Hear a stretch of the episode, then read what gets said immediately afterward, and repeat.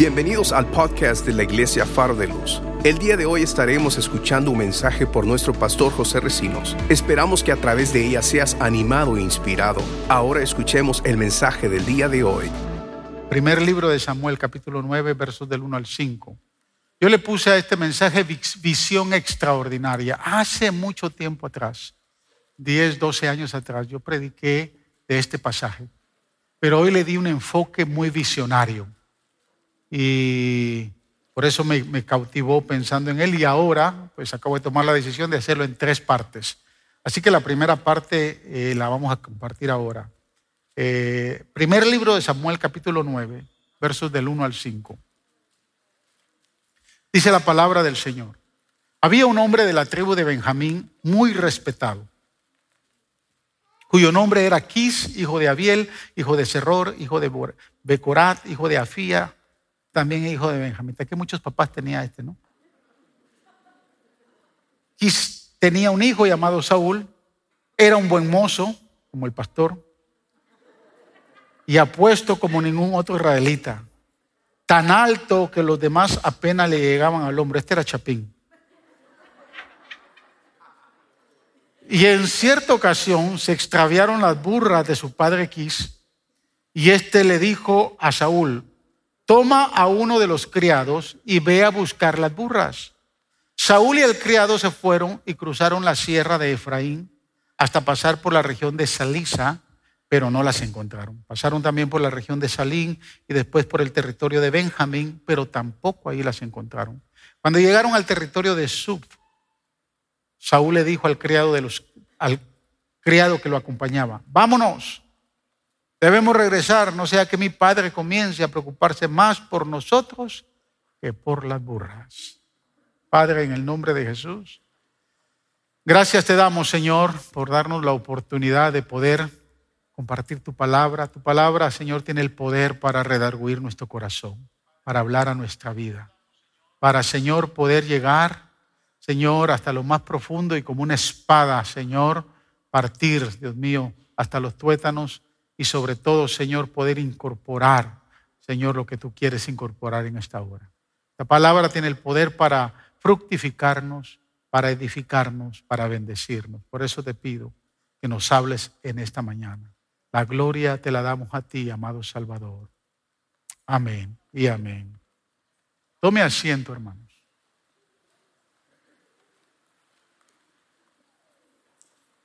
Mire, en la vida hay como mínimo cuatro formas de vivir, cuatro maneras de vivir la vida.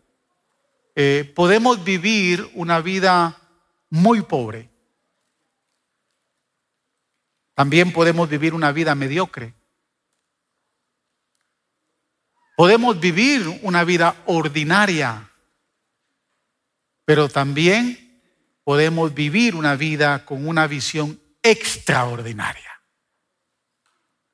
Eh, usted y yo elegimos qué clase de vida queremos vivir. Nadie más tiene el poder de elección que, que usted de poder elegir qué tipo de vida usted quiere vivir. Yo no sé qué tipo de vida usted quiere vivir o, mejor dicho, qué tipo de vida está viviendo. Yo no sé si usted está viviendo una vida muy pobre. Hay gente que pasa los años y vive muy pobremente. Pero no solo me estoy refiriendo pobremente en el área financiera, viven muy pobres en el área sentimental, viven muy pobres en el área espiritual.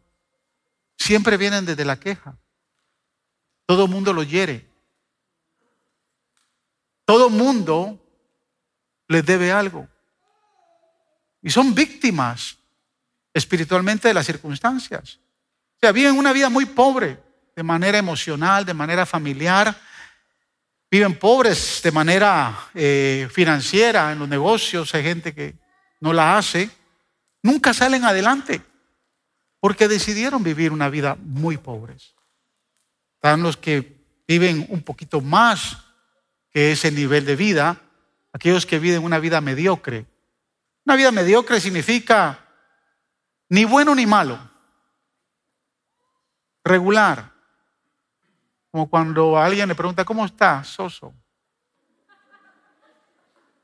Ni bien ni mal. esa es una vida mediocre. Hay otros que se deciden a vivir una vida ordinaria. O sea, se elevan a vivir una vida ordinaria, se desafían a, un poquito más y esa vida ordinaria hacen cosas de mayor nivel. Van a la universidad y se gradúan, emprenden un negocio y lo ponen a trabajar, o sea, terminan sus estudios, consiguen un buen trabajo y tienen un buen salario, pero no pasan de ahí. Para ellos eso es todo. Y eso es una vida ordinaria. Tienen para pagar la renta o el mortgage, tienen para pagar los biles, el carro, tienen para subsistir. Y están cómodos. Y viven de esa manera. Pero quiero decirle algo. Quiero que usted entienda que usted y yo tenemos un Dios que es visionario y que nos invita a vivir una vida extraordinaria. Una vida de mayores oportunidades. Una vida que nos puede llevar a entender cuando Cristo dijo que Él había dado, había venido a darnos vida y vida abundante. Y cuando Cristo dijo que venía a darnos vida y vida en abundante, no era una vida abundante porque estábamos pensando solamente en el cielo una vida abundante aquí en la tierra. Una vida que nos puede permitir mantenernos en visión continuamente. Y el pasaje, hermanos, que leímos, trata de un hombre que vivía una vida ordinaria, pero nunca se imaginó que Dios tenía una visión extraordinaria para él. Y este pasaje es la antesala para poder ver al primer rey de Israel. Ahora quiero que escuche, el primer rey de Israel no viene como una propuesta de Dios.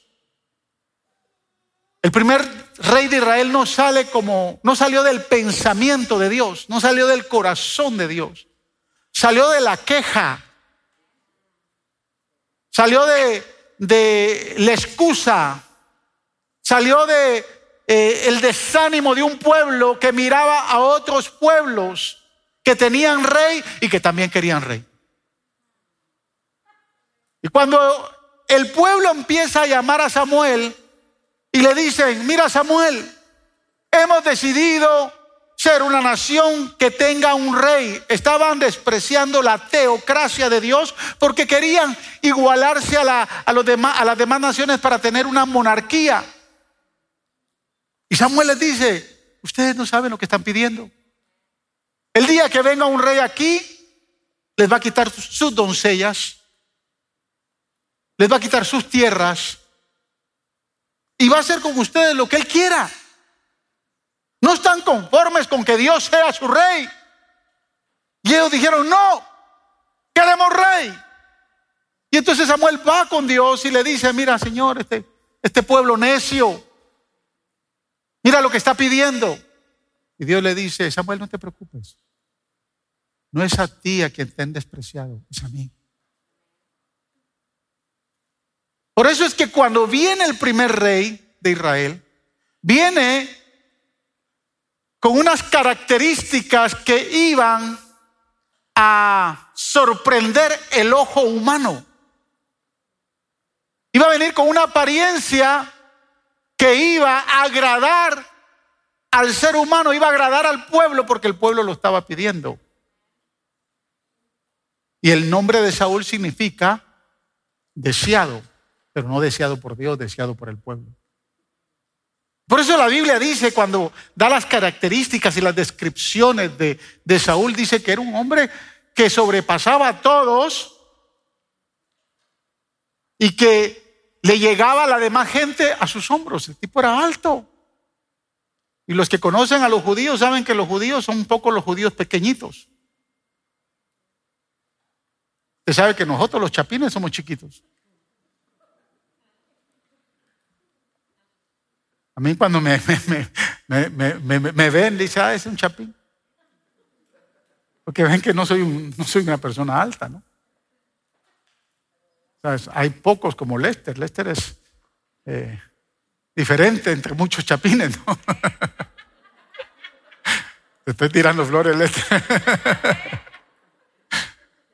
Pero este, este tipo era alto, era guapo. Las muchachas aquí de Faro de Luz se le hubieran tirado encima. Era un chayán.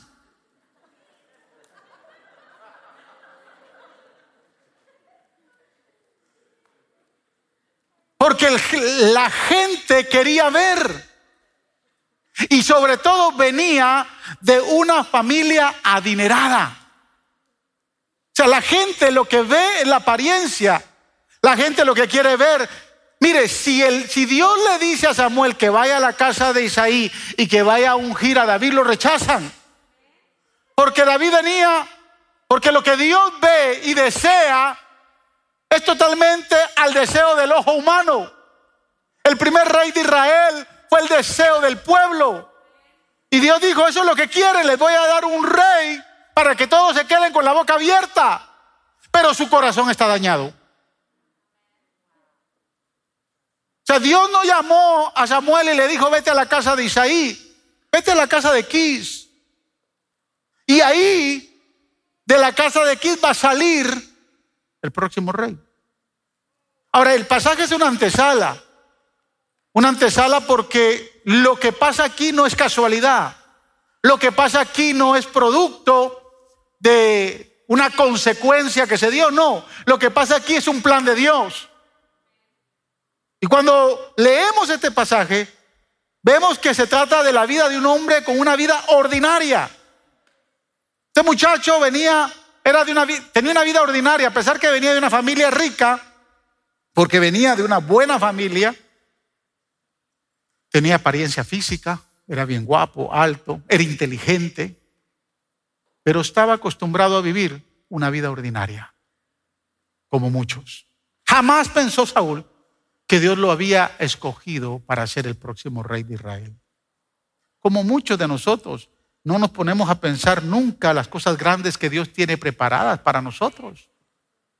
¿Se ha puesto a pensar las cosas grandes que Dios tiene para usted? Cuando la Biblia dice Cosas que ojo no vio y no han llegado a oído de hombre son las que Dios ha preparado para todos aquellos que le aman. O sea, Dios ha preparado cosas lindas para nosotros, pero nosotros nos gusta vivir una vida ordinaria. Dios tiene grandes proyecciones para nosotros. Dios tiene cosas lindas y hermosas, cosas que ojo no vio, ni siquiera nadie las ha escuchado. Dios las tiene para usted, pero si usted se desafía para salir de una vida ordinaria y buscar lo extraordinario. Y lo extraordinario solo se encuentra en Dios. No hay otro lugar donde podamos vivir lo extraordinario. Entonces yo quiero hablar de tres puntos, que solo vamos a ver el punto uno hoy Vamos a hablar de las características de vivir una vida ordinaria. La semana que viene vamos a hablar de los desafíos que Dios tenemos, que, Dios nos da para salir de lo ordinario. Y después, el último mensaje, vamos a hablar de las características de vivir una vida con una visión extraordinaria. Porque si les tiro las tres ahora, nos vamos a las dos de la tarde. Yo creo que no quiere usted irse a las dos de la tarde. Ella está pensando en la actividad que está allá afuera, lo que hubiera hacer hoy en la tarde de su casa, las películas que quiere ir a rentar. De todas esas cosas, yo no, yo no quiero ser el objeto de su distracción hoy. Por eso quiero entregarle todavía unos 10, 15 minutos de prédica. Características de una vida ordinaria. Mire, la primera característica de una persona que vive una vida ordinaria es una persona que siempre anda buscando burras anda detrás de las burras. Mira el verso 3. En cierta ocasión se extraviaron las burras de su padre Quis y éste le dijo a Saúl, toma uno de los criados y ve y busca las burras. Usted tiene que entender que la burra es un animal de carga. ¿Verdad que sí? Fue hecho para ayudarnos a llevar cosas, a cargar cosas. En los tiempos de, de, de Saúl, el transporte que se usaba para llevar las cargas era la burra. O sea, es el, el animal que servía para ayudar al ser humano a cargar, a hacer cosas, a hacer trabajos. Por ejemplo, su trabajo es una burra, porque le ayuda a traer el sostenimiento económico a su casa. Su carro es una burra, porque lo mueve de aquí para allá. ¿Verdad que sí?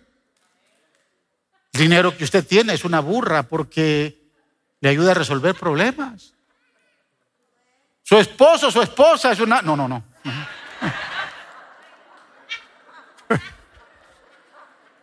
Pero puede ser porque le ayuda. No dice que es ayuda idónea. Le ayuda con los problemas en la casa, con los niños. Su esposo puede ser una burra porque le ayuda con todas las tareas. El problema que se tiene con una vida ordinaria, mis amados hermanos, es que yo paso todo el tiempo cuidando las burras, pensando en las burras, e ir detrás de las burras y me olvido del creador de las burras. Y mire, y a veces Dios permite que las burras se extravíen. A veces Dios permite que las burras se mueran o desaparezcan. A veces Dios nos quita las burras. ¿Sabe a cuántos en esta pandemia Dios no le quitó un montón de burras? Y se pusieron a llorar, se pusieron a patalear, se pusieron a...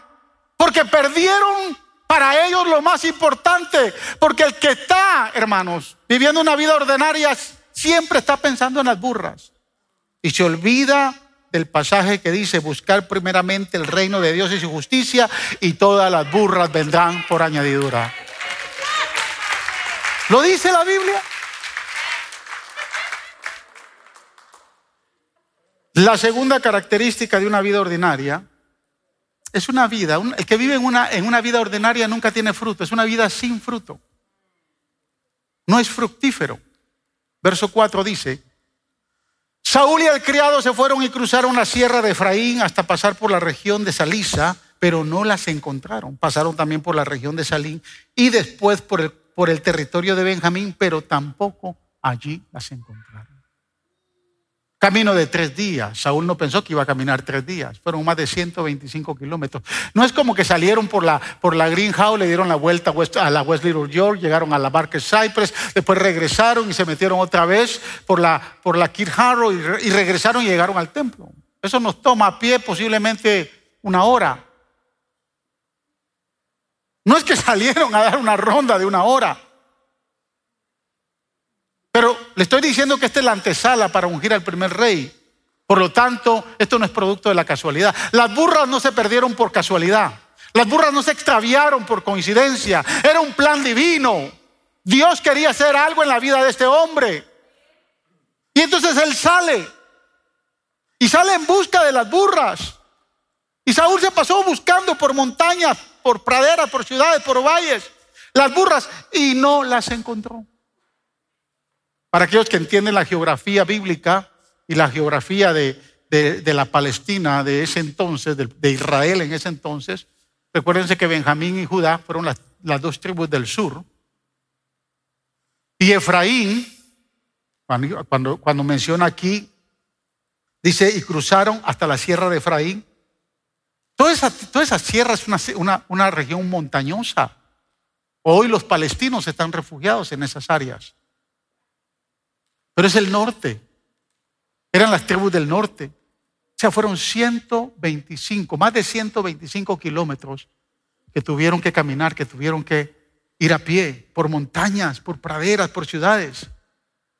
Y en una vida ordinaria me paso buscando y buscando burras y nunca las voy a encontrar. Busco un mejor trabajo. Quiero buscar un mejor matrimonio. Por ahí ya me cansé de faro de luz y voy a buscar otra iglesia.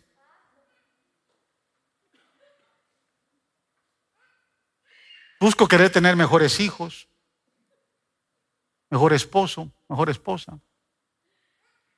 Porque el que anda en una vida ordinaria siempre anda buscando algo que nunca va a encontrar. Es atraído por el el afán de buscar más dinero y nunca lo encuentra. De tanto buscar que me desilusiono y empiezo a buscar un culpable de las circunstancias. Mire, el otro día estuve preguntando por una pareja dijeron, no, pastor, se fueron. Porque dice que nadie los llamó y nadie los buscó. Pero escúcheme algo. La pandemia empezó en marzo, principio de marzo. Nosotros cerramos en 23 de marzo y volvimos a abrir en mayo. Hasta aquí los que están acá han llegado porque sienten el deseo de buscar de Dios en el templo. Hay muchos que no han regresado porque la pandemia no ha terminado. Y al principio, cuando empezó, que regresamos, yo empecé a llamar a algunos hermanos, lo primero, lo primero que me decían era, pastor, ¿se le olvidó que todavía está la pandemia? Y yo dije, no, yo tengo que dejar a la gente quieta, que regrese el que va. ¿Sabe por qué? Porque hay ovejas que están perdidas, el pastor sale a buscarlos. Pero hay hijos, escúcheme bien lo que le voy a decir, hay hijos que no hay que salirlos a buscar, tienen que regresar solos, como el hijo pródigo. Y el pastor que entiende eso, sabe quién se pierde. Pero si hay una persona, hay una pareja, hay una familia que llevan 10, 8, 10, 15 años en el Evangelio, que no me vengan con el cuento que se perdieron. Si quieren regresar, van a tener que regresar solos, como el hijo pródigo. Yo me convierto en una víctima de las circunstancias. Le empiezo a echar la culpa al pastor, le empiezo a echar la culpa a la iglesia, le empiezo a echar la culpa a medio mundo. Porque se me perdió la burra. Nadie me entiende, nadie me quiere, nadie se preocupa por mí. Hasta el Señor se olvidó de mí. Una vida fructífera, que lo único que sale de su boca es queja, queja, excusa, excusa. Cuando usted escucha a alguien que continuamente se está quejando, usted dirá, no, este está viviendo una vida ordinaria. No se quiere desafiar. Tercera característica, es que nos íbamos ir temprano. La tercera característica de una vida ordinaria es una persona que se da por vencida una persona fracasada. Y mire, no hay problema con fracasar. Yo he fracasado muchas veces. El problema no es fracasar. El problema es que verse un fracasado y no poderse levantar. Porque todos en algún momento de nuestra vida hemos fracasado, hemos tenido nuestros grandes fracasos. Si yo me quedo con el fracaso y nunca me levanto, sigo siendo una persona ordinaria. Verso 5. Cuando llegaron al territorio de Suf, Saúl le dijo al criado que lo acompañaba, que lo acompañaba, vámonos. Debemos regresar, no sea que mi padre comience a preocuparse más por nosotros que por las burras. En una vida ordinaria, hermanos, cuando pierden, cuando se pierden las burras y no se pueden encontrar, ¿sabe qué es lo que dice? No vale la pena seguir. ¿Para qué seguir adelante? ¿Para qué seguir en la iglesia? ¿Para qué seguir con este matrimonio? ¿Para qué seguir con este marido que tengo? ¿Para qué seguir en esta situación? Mejor me divorcio. Mejor me voy de la iglesia. Es una persona que continuamente está tirando la toalla. Se raja y se frustra por todo y le encanta volver a las etapas del pasado que tal vez ya había superado. Hay mucha gente que cuando usted lo vuelve a ver, vuelve otra vez a las etapas del pasado, a las experiencias del pasado, cosas que había superado. Algunos vuelven otra vez al alcohol, otros vuelven a las drogas, otros vuelven a los vicios, otros vuelven a las adicciones, otros vuelven hasta, escúcheme, vuelven hasta a relacionarse con aquellos que continuamente le hacían fallar. Porque en una vida ordinaria siempre estamos tirando la toalla. Siempre nos damos por vencidos. Saúl le dice al criado, vámonos, vámonos, ¿para qué seguir buscando las burras si no las encontramos? Recuerdo que una vez yo iba eh, hace años organicé un viaje a Guatemala.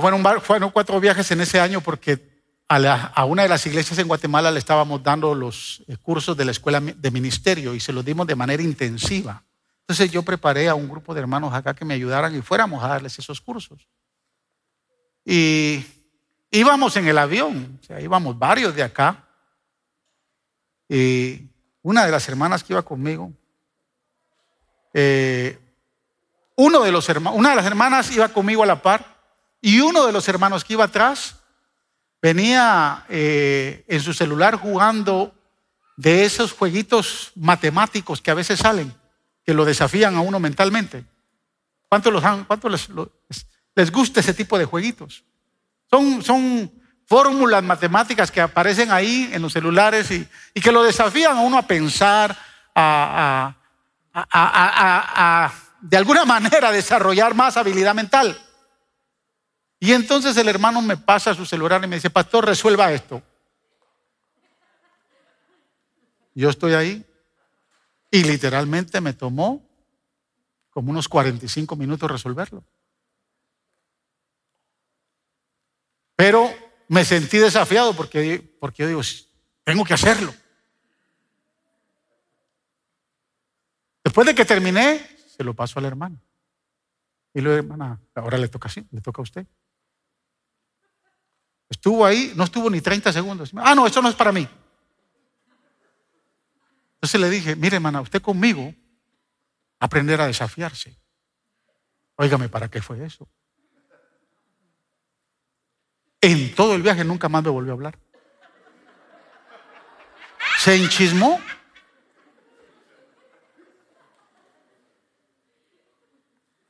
Hace dos años viajamos eh, Hice un viaje a Israel y ese viaje era de montes y collados y de valles y entre ellos subimos el monte Sinaí.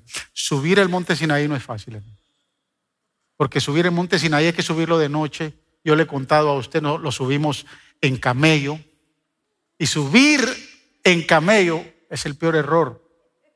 Yo quería bajarme, pero pensaba en las víboras y dije, no, me quedo acá, con este animal acá. Tengo que aprender a llevarme con él. Empezamos a subir a la una de la mañana y llegamos a un lugar como a las cuatro y media de la mañana. Estábamos tomando chocolate porque el resto para subir el monte Sinaí es, son 750 metros, pero es rocoso y muy inclinado. Yo vi a todas las hermanas y hermanos. Bueno, hermanos, vámonos. Ya no hay camello, aquí es a pie. No, pastor, yo me quedo acá. ¿Y usted, hermano? No, yo me quedo acá. ¿Y usted, no, yo me quedo. Yo voy a, tal vez es la única vez que yo venga al Sinaí. ¿Usted cree que me voy a quedar ahí? Ah, yo tengo que subir. Cuando usted aprende a desafiarse y a romper esos desafíos y llega a caminar y corre la mía extra porque usted necesita alcanzar lo que quiere alcanzar, entonces usted sale de lo ordinario. Yo no sé si voy a volver al Sinaí, pero ya tengo la satisfacción no solo de ver salir el sol, allá nos tomamos una foto, hermana ¿no? De arriba. A mí las que me motivaron era, ¿dónde está? No, Sofi no, no está Sofi ahorita. Sofi y, y, Ariani, que, eran las, bueno, yo veo a esas muchachas, pero son muchachas, yo estoy, estoy hablando de 55 años. No es lo mismo, ¿no? Y entonces había que subir. Yo dije, no, no me voy a quedar acá. No me voy a quedar acá. El ordinario se queda. El ordinario tira la toalla. El ordinario no termina ni high school, el ordinario no termina college, jóvenes.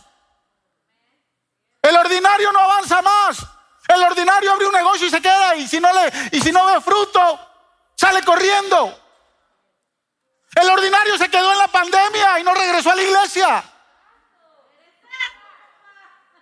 Es una persona que continuamente está tirando la toalla, se raja, se frustra por todo. Número cuatro, la cuarta característica de una vida ordinaria es una persona que siempre tiene las manos vacías. Mire, verso 7. Pero si vamos, ¿qué le podemos llevar? Es Saúl el que está hablando. Si vamos, ¿qué le podemos llevar? Preguntó Saúl. En las alforjas no nos queda nada que comer, ni tenemos ningún regalo que ofrecerle al hombre de Dios. ¿Qué tenemos? El siervo de Saúl le había dicho, antes que regresemos a la casa, aquí en la ciudad parece que hay un vidente, porque habían caminado,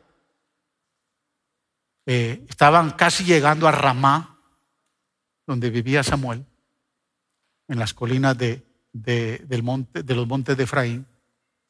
dice, parece que estamos muy cerca de la casa donde está el vidente. Pero Saúl le dice, pero si vamos y lo vamos a ver, no tenemos nada que darle. Porque en estos días era costumbre que si se visitaba al profeta había que llevarle su regalito. Esas costumbres deberían de volver. Aunque sea para Navidad, ¿no?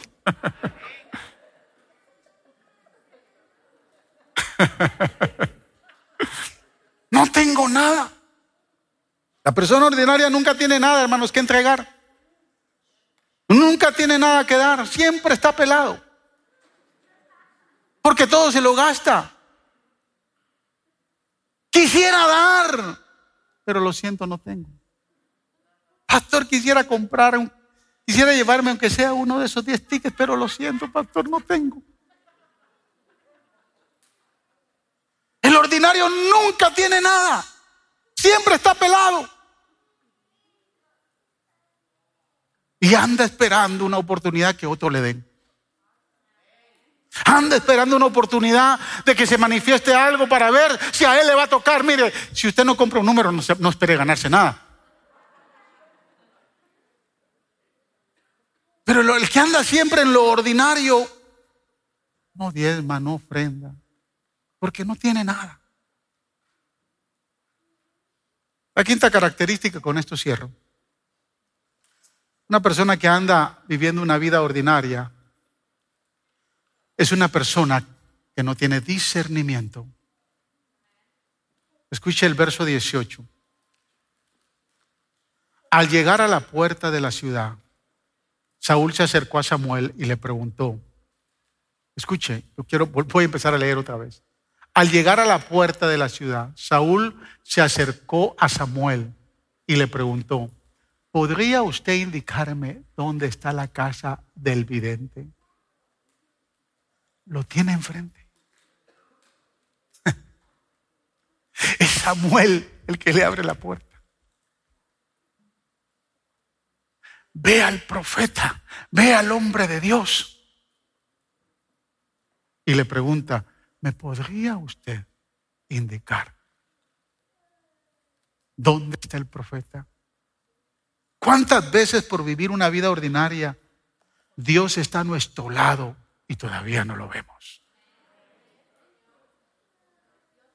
Porque en una vida ordinaria se pierde el discernimiento espiritual por estar afanado buscando burras. No podemos tener el discernimiento de ver a Dios en el resplandor de su gloria, que quiere ayudarnos, sostenernos y guiarnos y llevarnos a un nivel mayor. Porque en esa vida ordinaria no tenemos esa capacidad. ¿Se recuerda a los discípulos camino a Emaús? Dos de ellos.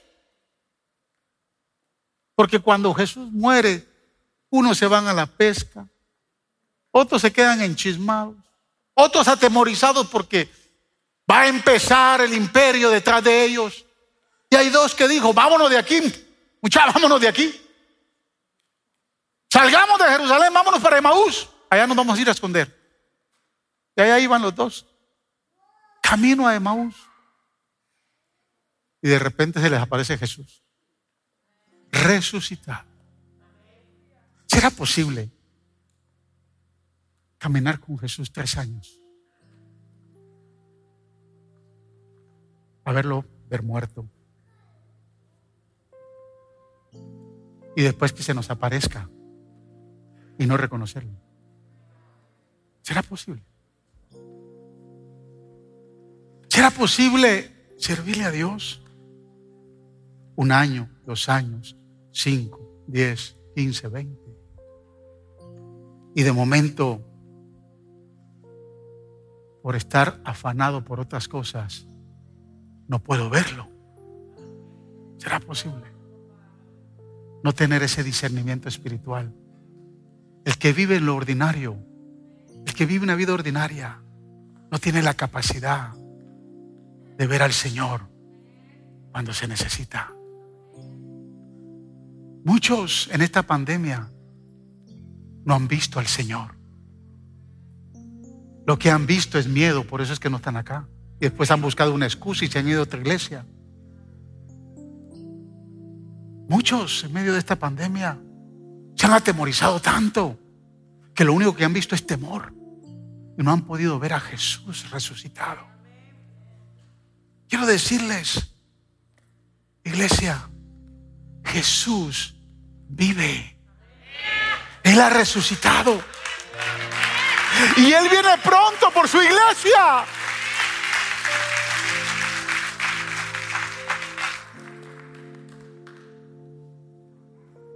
Aquellos dos no pudieron ver al resucitado.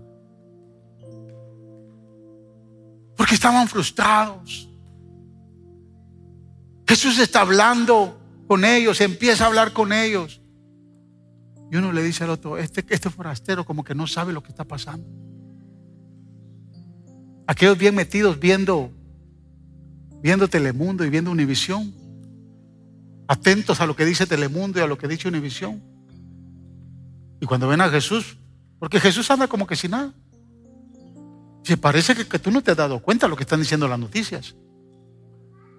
Es que el que anda metido en Facebook, en Instagram, en, en, la televisión todo el tiempo, no va a poder ver a Jesús. No lo va a poder ver, no lo va a poder ver en, en tiempos de crisis. Yo le dije a mi esposa cuando a las dos semanas de que empezó la pandemia, yo dije, yo corto toda noticia.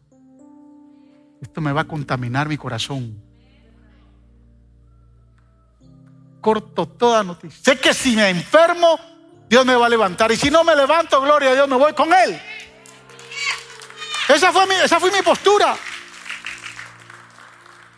¿Qué más nos espera? Me voy a proteger, sí. Momentos en que Jesús quiere que lo veamos, que tengamos el discernimiento espiritual para que lo veamos en medio de la enfermedad, en medio del dolor, en medio de la angustia, en medio de la necesidad. Pero el que vive en la esfera de lo ordinario ve solo su necesidad y le cuesta ver a Jesús. Es tiempo que empecemos a ver a Jesús. Dios no sea que se quede viendo una vida, viviendo una vida ordinaria, una vida común, una vida corriente y las oportunidades de la vida se le vaya. Lo que Dios quiere hacer con usted se le vaya. Gracias por escuchar el podcast de la Iglesia Faro de Luz. Esperamos que la palabra de hoy haya sido de mucha bendición para tu vida. Te motivamos que te suscribas y que bendigas a alguien compartiendo este mensaje. Te esperamos en la próxima semana.